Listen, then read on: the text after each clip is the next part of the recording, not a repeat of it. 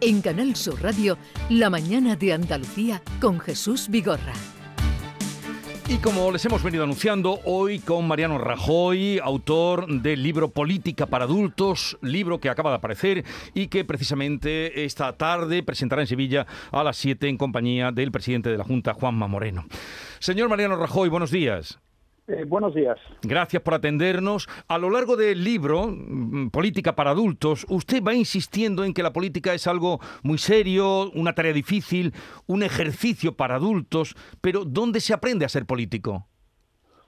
Eh, bueno, eh, en la vida eh, se aprende de muchas maneras. Hay un viejo refrán que dice libros, caminos y vida dan la sabiduría, que son lecturas, lo que te hayas movido y luego lo que hayas vivido. Pero al final lo más importante es que todo eso lleve a actuar, sobre todo cuando uno está en el gobierno de un país con sensatez, con sentido común, con mesura, con equilibrio, con responsabilidad y con moderación, ¿no? Es decir, a comportarse pues de una manera razonable. Eso es lo que yo llamo política hecha por adultos. los cuatro primeros capítulos del libro están dedicados al populismo, cómo llega, cómo se contagia, cómo prende en la sociedad, en los votantes, pero habla usted de que la nueva política que pudo haber servido para canalizar el descontento de la gente fracasó. ¿Piensa usted que el efecto de los populismos ha fracasado en nuestro país? Bueno, eh, eh, yo creo que las cosas no son como parecía que iban a ser hace tres o cuatro años, ¿no? Fíjese, aquí desde que volvió la democracia a España en el año 1977-78, aprobamos nuestra Constitución, pues hemos vivido los mejores 40 años de, de, nuestra historia, ¿no? Algo ha tenido que ver mucha gente, desde luego el conjunto de la sociedad española, pero también los partidos tradicionales, como ocurrió en otros lugares de Europa, ¿no? Bueno, ahora que vengan unos nuevos partidos a decir que todo lo que había antes estaba mal, que las cosas no se hicieron como debían hacerse y que van a arreglar todo lo que ellos dicen que hay que arreglar, pues me parece un tanto exagerado. Y al final los partidos tradicionales, tanto aquí como en Alemania, como en el Reino Unido, como en Francia, pues son los que han hecho de Europa el espacio pues eh, mejor para vivir. En su análisis de los populismos, usted reparte tantas críticas y ve iguales defectos a la derecha, tanto a la derecha como a la izquierda. En este sentido, da la impresión de que a usted, vos, le gusta tan poco como Podemos. Eh, hoy sale una encuesta en Andalucía, en el mundo, en la que dice que de haber elecciones hoy, eh, Juanma Moreno, que ayer cumplía eh, tres años de su investidura, le saldrían las cuentas solo con vos para formar gobierno. ¿Qué le parece? ¿Le parece bien que tuviera que apoyarse en vos? Sí, he, leído las encuestas. Juanma Moreno es el prototipo de político que se comporta como un adulto y por eso pues las encuestas le dan muy bien. Ahora sacar mayoría hoy es ciertamente complejo. Lo que es evidente es que con esos resultados pues Juanma Moreno eh, ganaría las elecciones, por supuesto, y seguiría gobernando. Luego, pues entendería eso, ya le corresponde decidirlo a él, no a mí. Yo digo que el Partido Popular es un partido eh, muy grande, que ya lleva una trayectoria de muchos años y que es un partido al que le vota gente muy diversa, ¿no? Y gente con, con formas de ver la vida también distintas, pero que coinciden en lo fundamental. Es un partido interclasista al que le votan empresarios, trabajadores, autónomos, pensionistas, jóvenes, estudiantes, bueno, es un partido que está en la moderación y en el equilibrio y yo creo que es ahí donde debería situarse pues eh, la política de cualquier país. Pienso que los extremismos no sirven para nada más que para generar división entre la gente, polarización y polémica y a mí no me gusta. Nunca he sido un extremista y creo que la sociedad española y particularmente la andaluza tampoco lo han sido nunca. Pero usted con quién pactaría antes, con vos o con Bildu? bueno, yo, eh, desde el, Bildu es una organización que estuvo con eh, apoyando durante muchos años eh, a una cuadrilla de criminales que hicieron muchísimo daño en mi país y yo evidentemente con personas que no respetan el más importante derecho que tenemos eh, el resto de los ciudadanos, que es el derecho a la vida, es evidente que no tengo absolutamente nada que ver y no podría acordar sobre absolutamente nada. Bueno, estamos hablando con Mariano Rajoy, política para adultos. Carmen Rodríguez Garzón le pregunta, señor Rajoy. Señor Rajoy, ¿qué tal? Muy buenos días. hoy Está en España y se va a ver con Sánchez, el canciller alemán, el socialdemócrata Olaf Scholz. ¿Usted sigue soñando con esa gran coalición como la que se fraguó en Alemania en su momento? ¿La ve posible tal y como está el escenario político? Bueno, en Alemania eh, funcionó durante dos mandatos y Alemania le, fue muy bien y fue una coalición eh, dentro del espacio político de la moderación. Yo lo intenté en su día en el año 2015, eh, bueno, al final no fue posible, tampoco en el 2016 y lo que tenemos hoy es esto que algunos han calificado como gobierno eh, Frankenstein, ¿no? Yo en este momento veo muy difícil porque la coalición por la que ha apostado Pedro Sánchez es la ya conocida, ¿no? Es una coalición con partidos independentistas, partidos que no quieren a España, con Bildu y lógicamente pues eso dificulta cualquier acuerdo, incluso acuerdos transversales o grandes consensos nacionales. Por tanto, yo en este momento pues lo veo muy difícil porque eh, esta coalición ha instalado un ambiente de polarización y, y discusión continuada y bronca en España de la que naturalmente tenemos que arbitrar algún procedimiento para salir porque esto no conduce a nada. Usted ha puesto a Juanma Moreno como ejemplo de un político adulto, pero aquí en Andalucía mm, todavía hay una coalición del Partido Popular y de Ciudadanos que no ha funcionado en otras comunidades autónomas, señor Rajoy. ¿Qué cree que le ha pasado o le está pasando a, a Ciudadanos?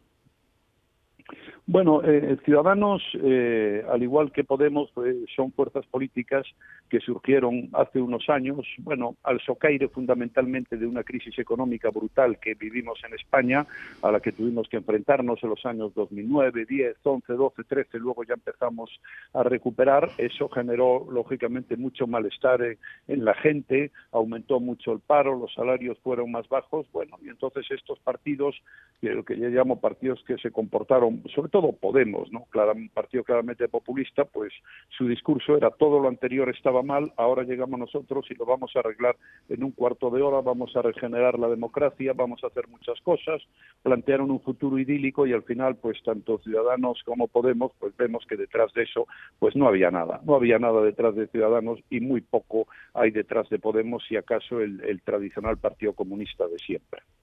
Bueno, usted critica los nacionalismos, que bastantes dolores de cabeza le dieron, pero a su vez a quienes están en contra de las autonomías, lo dice usted varias veces, y llega a decir que las comunidades autónomas han sido más eficaces en la gestión de la pandemia que el propio gobierno. ¿En la situación actual lo sigue viendo así? Pues mire, sí, eh, es decir, eh, yo he dicho, eh, yo estoy a favor del Estado de las autonomías y estoy a favor, como es natural, de la unidad de España. Estoy a favor de la Constitución. La Constitución es un acuerdo que hicimos todos los españoles hace 40 años y ahí decidimos muchas cosas. Decidimos la forma de Estado, que fuera la monarquía parlamentaria, decidimos la unidad nacional, decidimos la soberanía nacional y decidimos un sistema autonómico. Y eso ha funcionado. Y ahora hay gente, que son los populistas, los adanistas, que lo quieren poner absolutamente todo en tela de juicio. Pues bien, yo no estoy de acuerdo con esto. Yo creo que las cosas han funcionado, las autonomías en este tema de la pandemia, que es muy difícil y que desgraciadamente todavía no nos hemos librado de ello, han funcionado y yo echo de menos que el gobierno central no hubiera ejercido un liderazgo, porque si hay algún tema que afecta a todos los españoles por igual y que requiere un liderazgo y una línea clara y un mando al frente, es este tema de la pandemia. Bueno, dice usted precisamente hablando de la pandemia que ha servido para que sepamos valorar el estado del bienestar que gozamos los europeos. Mm, por la unión a la hora de, las vacunas, habla usted, también por los fondos que se van a repartir. Dice, ojalá en mi mandato hubiera tenido esos fondos. ¿Lo verán así los principales partidos, Partido Popular y PSOE, para ponerse de acuerdo en el reparto de esos fondos? Bueno, yo creo que eh, eh, eso sería prioritario.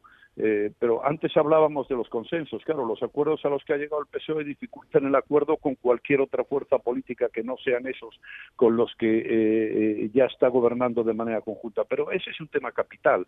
Estamos hablando de 70.000 millones de euros a fondo perdido. Eso es una cantidad monumental y que si bien utilizada pues puede ser muy buena para recuperar nuestra economía y para dar un salto hacia el futuro importante. El Partido Popular, eh, vamos, según he visto en todos los medios de comunicación, ha propuesto un acuerdo similar al que se hizo en Francia y en Italia, donde hay un acuerdo parlamentario se ha creado una comisión independiente, se presentan los proyectos y allí se mira solo el interés general. Desgraciadamente aquí no ha podido ser así, yo espero que todavía estemos a tiempo, pero sería muy malo utilizar estos fondos al libre criterio solamente de una parte de los españoles. Porque usted mantiene y dice que de la crisis no se sale solo con ideología. Eso lo escribe usted. ¿Lo entenderá así su partido? ¿Será posible el consenso? y yo espero que sea posible el consenso. Desde luego, con ideología, no he visto salir de ninguna crisis. Mire, yo he tenido que nacionalizar, siendo presidente del gobierno, la banca, cosa que evidentemente no iba en mi programa electoral, y nacionalicé una caja de Cataluña, nacionalicé Caja Madrid, que luego fue Bankia, y las cajas de ahorro gallegas, pero es que si no las nacionalizas, pues quiebras. Si yo hubiera actuado como un doctrinario basado en la ideología, dirías que mi ideología no me permite nacionalizar la banca. Hubiera hecho un flaco favor a los españoles. Por tanto, en situaciones como estas, creo que conviene actuar única y exclusivamente ateniéndose a lo que es el interés general. Bueno, más que nacionalizar, señor Rajoy, usted lo que hizo fue intervenir la banca. Bueno, sí, intervenir y, y, se quedó en el Estado, lo que pasa es que luego la privatizamos cuando ya efectivamente se saneó es igual. Eh, una, la banca era, eh, no era una banca pública y pasó a. Eh, señor Rajoy, volviendo a la, a la pandemia y a la gestión que, ha hecho el gobierno, me gustaría saber cómo la calificaría usted en general, porque, bueno, pues ha dicho evidentemente que no es fácil, ¿no? Gestionar una situación como la que, la que estamos viviendo, pero ¿usted lo hubiera hecho de otra forma? Vamos a ver, eh, primero no es fácil, eso que ha dicho usted es verdad, es muy difícil. Gestionar una pandemia de estas características es muy difícil y todos han tenido muchos problemas, esto era algo nuevo, todavía hoy los que saben, es decir, los científicos no tienen claro si necesitamos tres vacunas o necesitamos cuatro, no saben si se va, cómo va a evolucionar esto, es decir, esto es una complejidad enorme. Ahora, precisamente en los temas difíciles, en los temas de mayor complejidad, en los temas que afectan a la gente, porque esta pandemia afecta al 100%, potencialmente al menos, de los ciudadanos, yo creo que hay algo que es capital. Liderazgo y búsqueda de consenso. Es decir, es absurdo que estemos discutiendo eh, eh, sobre eh, cómo luchar contra la pandemia, sobre si me llegaron vacunas, sobre si puedo abrir los bares, sobre si tengo que cerrar los chiringuitos. Es que estos temas requieren un liderazgo y requieren un gran consenso nacional. Para mí, este es el principal error que se ha cometido, no buscar el consenso. Yo recuerdo temas importantes. Cuando hubo que intervenir en Cataluña y aplicar el 155, el Partido Popular tenía mayoría, pero era un disparate aplicar la mayoría sin más. Y buscamos el consenso y lo conseguimos, tanto con Ciudadanos como con el PSOE. Pues yo lo que he hecho de menos ahora es la búsqueda del consenso, tanto en el tema de cómo afrontar la pandemia como en el tema de la utilización de los fondos europeos de lo que hablamos antes. Ahora que ha nombrado usted a Cataluña, señor Rajoy, ¿cómo ve ahora la situación allí? ¿Se ha desinflado, entiende usted, las aspiraciones independentistas? Y le pregunto, ¿usted volvería a actuar igual aplicando el 155? Pues eh, lo ideal es no tener que aplicar el 155 porque eso significaría que estábamos en una situación de normalidad. Mire, yo creo que el 155, la aplicación, sirvió sobre todo para una cosa, aunque solo sea para uno, para que todo el mundo sepa que la democracia española tiene instrumentos para defenderse y que cuando es atacada se defiende con la ley, en este caso con el 155 que significó el cese del gobierno catalán. Y yo creo que la aplicación del 155 sirvió para que nadie en el futuro vuelva a hacer una cosa como la que hicieron en su día, porque ya saben qué es lo que le puede ocurrir. Yo creo que en Cataluña ahora simplemente hay que hacer dos cosas. Primero, cumplir la ley y segundo, ocuparse de los temas que le importan a la gente. Porque fíjese usted, Cataluña está perdiendo eh, muchos puntos y muchos puestos en lo que es la riqueza nacional. Y lo está perdiendo por la falta de estabilidad política, por la bronca continuada, por la desmoralización que se ha generado los agentes económicos y sociales. Se han ido muchas empresas de allí. Una ciudad como Barcelona, que siempre fue una ciudad eh, de, de, talla mundial, pues está eh, yendo para abajo. Necesitan ocuparse de lo que le importa a la gente, es decir, de la vida diaria y cumplir la ley. Y con eso les iría mucho mejor a los catalanes y también al conjunto de los españoles. Bueno, usted elogia en el libro la labor de Fátima Báñez, que fue ministra de Trabajo en su gobierno, como una política que buscaba el consenso, aunque usted reconoce que no pudiera, no pudiera hacer un calendario de fiestas razonable para toda España. Eso dice usted, ahí no pudo. Pero sí lo demostró en la reforma laboral. ¿Está de acuerdo con la reforma que se ha hecho a la reforma laboral de su gobierno? ¿Debería votarla el Partido Popular como le está pidiendo Pedro Sánchez, que dice que no votarla es hacer negacionismo político? Bueno, eh, vamos a ver, yo doy mi opinión, ¿no? Es decir, yo no represento al Partido Popular, soy un militante más del Partido Popular, doy mi opinión. Yo creo que la reforma laboral eh, que se aprobó eh, bajo nuestro mandato y que pilotó Fátima Báñez, eh, fue una reforma útil y sirvió, entre otras cosas, para que un país donde estábamos perdiendo puestos de trabajo de manera continuada, llegamos a tener nada menos que 6 millones de parados, se crearan en nuestro mandato con la reforma laboral 3 millones de puestos de trabajo. Pues hay que dejarse de ideologías y de bromas y lo que funciona no se debería tocar. Bueno, la reforma que han hecho ahora es una reforma muy menor, es decir, han cambiado poco de la reforma laboral, pero yo no veo por qué, pero la han hecho menor sabiendo que no, no debían hacerlo pues para decirle a sus bases, fundamentalmente la ministra de Trabajo, pues mira, eh, nos hemos cargado la reforma laboral del Partido Popular. Es mentira, ni se han cargado la reforma laboral del Partido Popular, pero la que han hecho es peor que la que había. Y por tanto, yo no veo ninguna razón por la que el Partido Popular tenga que votar eso, porque ahí lo único que han hecho es maquillar una ley para quedar bien delante de sus electores. Ese sí que es un claro ejemplo de política infantil y de lo contrario de política para adultos. Por tanto, a mí la decisión que ha tomado el Partido Popular de no apoyar apoyarla me parece muy bien, porque además al Partido Popular nadie contó con él para nada. Claro, y se le pide que la modificación de una ley que hizo el Partido Popular no se le llama y ahora se le pide que la vote. Me parece un poco absurdo, vamos. Bueno, vamos a otros asuntos así de actualidad, al hilo de hablar de, su libro. Por las declaraciones de Alberto Garzón y todo lo que ha venido después, si fuera su ministro de, en, un gobierno suyo, ¿lo hubiera cesado ya? Bueno, cesado no es la palabra, ¿lo hubiera destituido ya?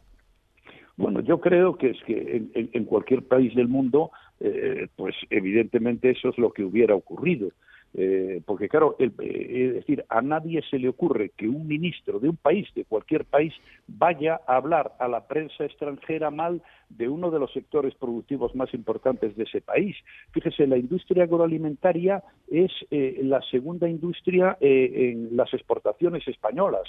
Nosotros exportamos, en primer lugar, bienes de equipo y ya, en segundo lugar, ya por encima del automóvil está la industria agroalimentaria. Si un ministro de nuestro propio gobierno se dedica a hablar mal y a darle tortazos a nuestros productos, pues es evidente que se está en contra del interés general de su país y por tanto no podía seguir ahí ni un minuto más. Realmente es incomprensible. Yo, es decir, soy incapaz de entender a, qué se deben esta suerte de declaraciones en la prensa extranjera. Señor Rajoy, usted ha dicho que tampoco entiende cómo el emérito no está ya en España. ¿Usted cree que el gobierno eh, está poniendo trabas al regreso de don Juan Carlos? Y también le añado otra pregunta. ¿La presencia del emérito perjudicaría al actual monarca? En absoluto. Yo creo que no perjudicaría a nadie y, normalizaría la situación en nuestro país. El rey Juan Carlos eh, trajo a España, claro, conviene no olvidar la historia, ¿no? Eh, la democracia, pasamos de una dictadura a una democracia, propició la creación de una constitución, devolvió la soberanía al pueblo español y fue el jefe del Estado durante 40 años, estos últimos 40 años que fueron, como recordábamos antes, muy buenos para España, ¿no? Eh, en este momento no está acusado por ningún tribunal, además si estuviera acusado, con mayor razón tendría que estar aquí por tanto, es incomprensible esto. Mira, hay cosas que es, muy difícil que la gente entienda. Es muy difícil que la gente entienda que estén condicionando al gobierno de España algunos de los partidos que están eh, ahí en el Parlamento Nacional y que, sin embargo, el jefe del Estado durante 40 años pues esté en Abu Dhabi sin que se sepa exactamente por qué. Realmente yo no conozco ningún precedente eh, en ningún lugar del mundo de una situación como esta. Me parece profundamente injusto. Hay un protagonista también hoy de la actualidad, señor Rajoy, el primer ministro británico Boris Johnson, al que no le paran de salir fiestas durante la, pandemia y esto, bueno, pues ha provocado un gran impacto en el país e incluso en su partido. Le preguntaba antes eh, Jesús, señor Rajoy, si usted cree que Garzón debía ser destituido. ¿El primer ministro Boris Johnson debería de dimitir después de todo lo que está saliendo al respecto? Bueno, eh, vamos a ver, realmente eh, para mí el principal problema que ha generado Boris Johnson ha sido apoyar el Brexit, que está creando unos mm, problemas muy serios a la sociedad británica, sobre todo en, en, las dos Irlandas y también al resto de Europa. Independientemente de eso, hombre, no parece muy propio de un primer ministro cuando le pide a la gente que se confine en sus casas y está luchando contra una pandemia, pues organizar eh, un sarao, perdón por la expresión, como el que hemos visto estos últimos días en los medios de comunicación. Y además parece que no fue en una sola ocasión, sino que se repitió en varias. Bueno, yo no tengo criterio suficiente sobre eh, cómo están las cosas ahí. Sé que se ha abierto una especie de procedimiento, eh, que hay varios diputados de su partido que han pedido su dimisión y serán ellos lo que tengan que decir. Pero desde luego el espectáculo es muy poco edificante. muy poco adulto, ¿no? Muy poco adulto, muy eh, poco. nada adulto. A ver, sostiene, sostiene usted que hay demasiados partidos políticos representados en el Parlamento y hace una defensa de la visión de política general frente a la defensa del territorio. Usted eso insiste en ello. Pues en las próximas elecciones, las que va a haber en Castilla y León, nace otro partido localista eh, para mm, defensa de la España vaciada. ¿Puede tener futuro? Eh, pues no lo sé, pero en este momento mucha gente a lo mejor pues no, no se da cuenta, ¿no? Pero en el Congreso de los Diputados hay 17 partidos políticos. Mire, es que es muy difícil gobernar así. Es decir, hay que pedirle un, voto al de Teruel, otro voto al de no sé quién. Así es muy difícil gobernar. Eso genera muy poca eh, estabilidad política. Eso perjudica claramente a la economía y a la tranquilidad de la gente. Claro, si aquí todo el mundo se dedica a defender a su pueblo, pues ¿quién se ocupa del conjunto? Es decir, ¿quién se ocupa de España y de los intereses generales de todos? ¿no? Eh, realmente ahora, efectivamente, en Castilla y León surge otro nuevo partido o una colección de partidos yo espero que la gente se dé cuenta de que es inviable el, el tener un parlamentos donde eh, nadie tenga mayoría ni sea posible un pacto entre dos, gobernar seis o siete, que es lo que está pasando en España, pues es de una dificultad eh, suma y no produce ningún efecto positivo para nadie. Señor Rajoy, yo le preguntaba antes por Boris Johnson, pero hay otro personaje también que está en primera plana de actualidad. Hablamos del tenista Novak Djokovic. Yo sé que usted además es aficionado al, al deporte, pero esto trasciende mucho más de lo, de lo deportivo. En ese cerco, además, a los no vacunados. En Australia finalmente lo han deportado, pero ya eh, corre el riesgo de no poder, por ejemplo, jugar el Roland Garros en Francia, ¿no? El abierto de, de, Estados Unidos. Mm, ¿Comparte usted la, eh, bueno, la actuación ¿no? que han tenido los distintos gobiernos o que están teniendo con ese cerco a los no vacunados, se llame o no sí. Novayokovic. Bien, me, acuerdo de que hoy han ganado, entre otros, Nadal, Alcaraz y, Carreño en la en la primera ronda. No sé, yo creo que lo de Djokovic, yo creo que el gobierno australiano eh, ha hecho lo que tenía que hacer y yo estoy de acuerdo con la resolución que por unanimidad han adoptado los tribunales. Al señor Djokovic nadie le ha obligado a vacunarse pero el señor Djokovic tiene que cumplir las normas que cumplen los demás y si no las cumplen no se le obliga a vacunar, simplemente no juega el, el Open de Australia. Es decir, eh, yo no soy muy partidario de obligar a nadie a nada, pero sí soy obligado de poner requisitos para determinadas actividades y si no las cumples, pues automáticamente no puedes desarrollarla. ¿Tiene, ¿Cuál es la razón por la que Djokovic iba a ser el único tenista que jugara el Open de Australia sin vacunarse? Porque era el número uno del mundo. Pues eso sí que me hubiera eh, parecido profundamente injusto. Yo, desde luego, estoy a favor de las vacunas. Creo que hay que vacunarse, pero no obligamos a nadie a que se vacune pero creo que eh, cuando los gobiernos exigen estar vacunado para hacer determinadas cosas, por ejemplo, jugar a tenis, hay que cumplir esa norma. ¿Qué echa de menos ahora que está o en los años que lleva fuera del poder? Bueno, eh, yo la verdad llevo ahora una vida bastante más tranquila, tengo más más tiempo libre y intento ser feliz, ¿no? Que nunca se sabe si eso se puede conseguir o no. Supongo que será bastante difícil, pero llevo una vida tranquila. Voy a trabajar eh, por la mañana y por la tarde, pero si ya la, la presión de entonces, ¿no? Y en España echo de menos, pues lo que decíamos un poco eh, antes, ¿no? Un poco de eh, menos infantilismo, ¿no? Es decir, más, más formalidad, ¿no? Más, más seriedad, que, que por otra parte tampoco es tan difícil. Tampoco la gente exige tanto. O sea que tampoco la gente exige poco. Los españoles son poco exigentes. No, tampoco exige tanto. Es decir, hombre, la gente exige fundamentalmente una buena política económica y, que su vida esté atendida. La gente pues quiere tener un puesto de trabajo, hombre, si es posible que le suban el sueldo, poder salir de vez en cuando, que a sus hijos le vaya bien y sean mejores que los padres. Eso quiere la gente, una buena política económica y luego un gobierno razonable. Tampoco eh, un gobierno razonable que en los momentos difíciles pues dé la talla, pero no no veo yo que exijan tanto, ¿no? Señor Rajoy, usted puso antes a Juanma Moreno como ejemplo de político adulto. Le voy a pedir un ejemplo de lo contrario. Eh, eh, esto, esto, eh, hay unos cuantos en el Parlamento, pero no me obligue a mí a ser el malo. hay unos cuantos. Bueno, ¿a quién, ¿o a quién le recomendaría encarecidamente la lectura de su libro? Bueno, eso yo, eh, a mí me gustaría que mi libro lo leyera mucha gente. He intentado que sea entretenido, he intentado que sea un libro serio, lo he intentado, no sé si lo he conseguido, pero al mismo tiempo que sea entretenido y se lea fácil, ¿no? Porque escribir para que no te entiendan, pues no tiene ningún sentido. Pero bueno, no sé si lo he conseguido, pero mi libro sobre todo una defensa de la democracia y de lo que las democracias liberales eh, significan. Ese es eh, mi libro y, también un elogio pues de la transición española y de lo que hemos sabido hacer a lo largo de todos estos años. Política para adultos, ese es el título del segundo libro de Mariano Rajoy, que se va a presentar justamente esta tarde en Sevilla a las 7. Lo va a presentar eh, Juanma Moreno, con el que podrá indudablemente esas encuestas que están saliendo, celebrar también por otra parte los tres años del primer presidente de la Junta del Partido Popular. Gracias por habernos atendido, señor Rajoy. Un saludo y que tenga un buen día. Muchas gracias a Gracias, adiós. Adiós, adiós.